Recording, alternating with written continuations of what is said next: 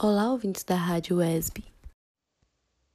Aqui é a Margarida Pereira e Ana Júlia, integrantes do projeto de extensão Evolução para Todos, que tem como objetivo aproximar o conhecimento evolutivo do cotidiano das pessoas.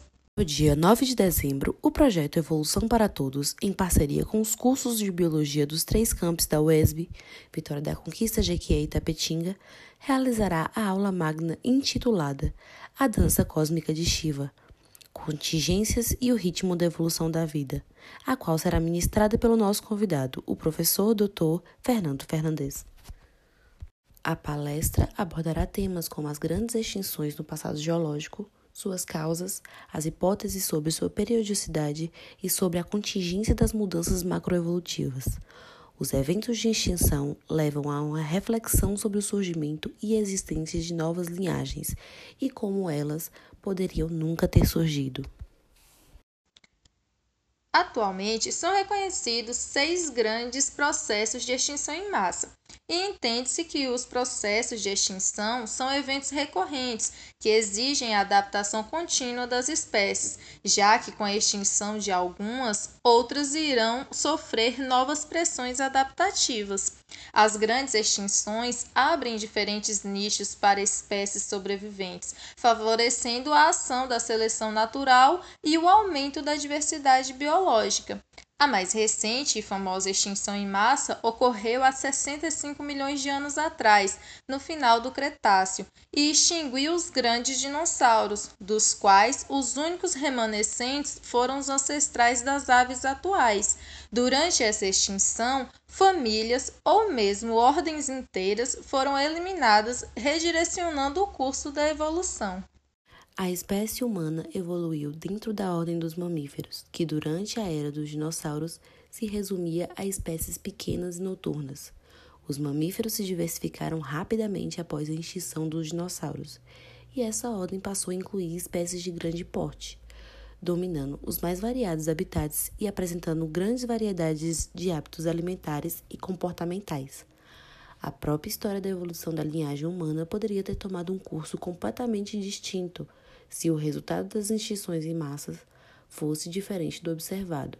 Afinal, se os dinossauros não fossem extintos na grande extinção do Cretáceo, provavelmente não estaríamos aqui. Será que isso muda a maneira como vemos a nós mesmos e ao mundo? Quando falamos em extinção, temos o dever de refletir quanto ao nosso papel nos impactos à biodiversidade. Atualmente, no Holoceno, no curtíssimo período de tempo geológico em que a humanidade andou pela Terra, as taxas de extinções começaram a acelerar em torno de 100 vezes ou mais do que era há 10 mil anos atrás. Muito disso se deve à organização dos seres humanos em cidades e ao aumento exponencial da população e do consumo desenfreado, elevando assim a exploração descontrolada dos recursos e, consequentemente, ao desmatamento e ao ritmo acelerado das mudanças climáticas. Outro ponto importante que será ressaltado pelo nosso convidado Trata-se dos processos macroevolutivos, o qual é caracterizado pelo estudo dos processos evolutivos, tendo em foco as mudanças que ocorrem acima do nível de espécie, contrastando com as microevoluções, que são intrapopulacionais. Sendo assim, dentro da síntese evolutiva, a distinção entre micro e macroevolução seria apenas de grau, a escala de tempo sendo a única diferença entre elas. Neste sentido, Stephen Jay Gould, importantíssimo paleontólogo e biólogo evolucionista e um dos propositores da teoria do equilíbrio pontuado, junto com Niles Eldred, o qual afirma que a simples extrapolação da microevolução não seria suficiente, pois, como analisado no registro fóssil, as espécies sempre tendem a não mudar muito, permanecendo, na realidade, imperturbavelmente resistentes a mudanças muitas vezes durante milhões de anos. Relatado acima, os eventos macroevolutivos são grandes e alguns tipos de eventos podem ser estudados através de registros fósseis, como a origem de novos órgãos ou mesmo o surgimento de novos táxons.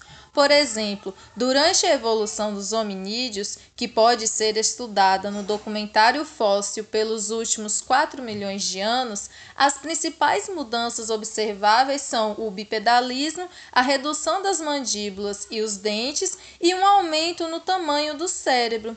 Outras mudanças importantes, que são mais difíceis de estudar em fósseis, foram na cultura e no comportamento social, incluindo a linguagem. Convidamos você a participar da nossa mesa redonda no dia 9 de dezembro, que ocorrerá no canal do YouTube da USB Eventos, a partir das 19 horas.